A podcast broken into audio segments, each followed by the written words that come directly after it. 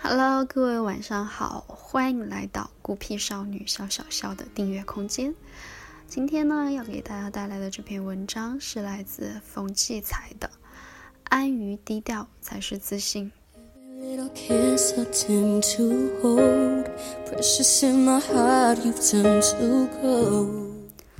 在网络和媒体的时代，一个人只有高调，才会叫人看见，叫人知道，叫人关注。高调必须强势，不怕攻击。反过来，愈被攻击，愈受关注，愈成为一时舆论的主角。干出点什么都会热销。高调不仅风光，还带来名利双赢，所以有人选择高调。但高调也会使人上瘾。高调的人往往离不开高调，像吸烟饮酒。愈耗愈降不下来，降下来就难受。可是媒体和网络都是一过性的，滚动式的喜新厌旧，任何人都很难总站在高音区里边，所以必须不断折腾、炒作、造势、声势，才能持续高调。有人以为高调是一种成功，其实不然。高调只是这个时代的一种活法，当然，每个人都有权选择自己的活法，选择什么都无可厚非。于是，另一些人就去选择另一种活法，低调。这种人不喜欢一举一动都被人关注，一言一语也被人议论，不喜欢人前显贵，更不喜欢被狗仔队追逐。被粉丝死死纠缠与围困，被曝光爆得一丝不挂。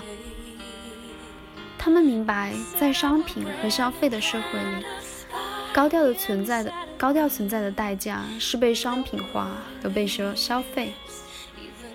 这样，心甘情愿低调的人就没人认识，不为人所知，但他们反而能踏踏实实做自己喜欢的事。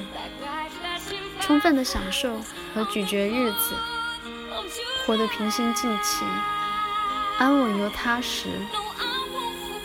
你问他怎么这么低调，他会一笑而已。就像自己爱一个人，需要对别人说明吗？所以说，低调为了生活在自己的世界里，高调为了生活在别人的世界里。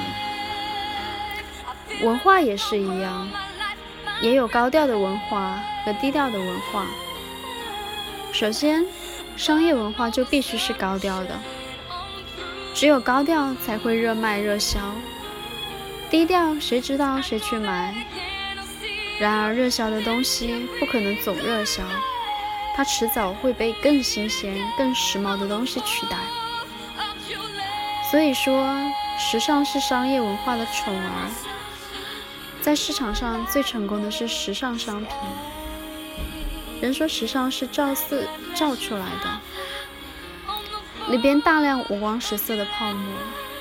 但商品文化不怕泡沫，因为它只求当时的商业效应，一时的震撼与强势，不求持久的魅力。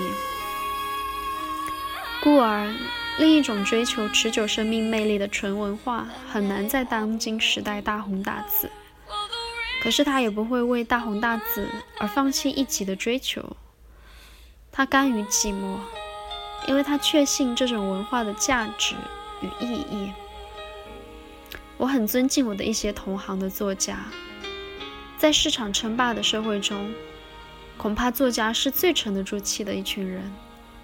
他们平日不知躲在什么地方，很少伸头探脑，有时一两年不见，看似在人间蒸发了，却忽然把一本十几万或几十万字厚重的书拿了出来。他们笔尖触动的生活与人性之深，文字创造力之强，令人吃惊。待到人们去品读、去议论。他们又不声不响扎到什么地方去了？唯其这样，才能写出真正洞悉社会人生的作品来。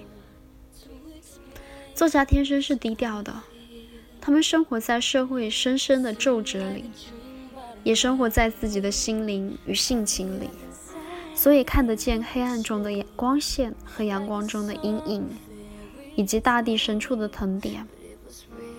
他们天生不是做明星的材料，不会经营自己，只会营造笔下的人物。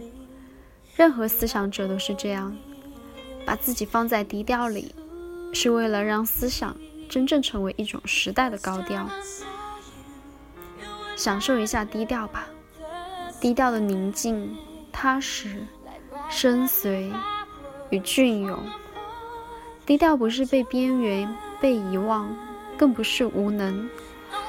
相反，只有自信才能做到低调和安于低调。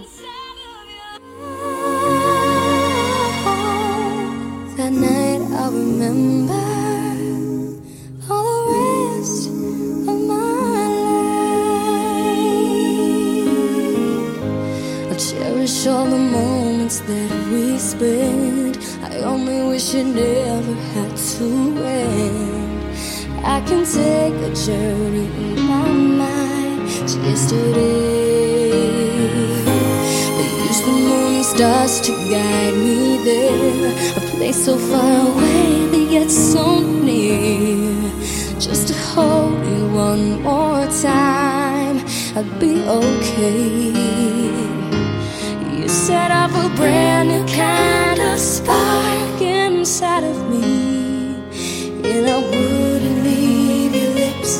even to breathe. The first time I saw you, you were lighting up the sky like bright flashing fireworks on the 4th of July.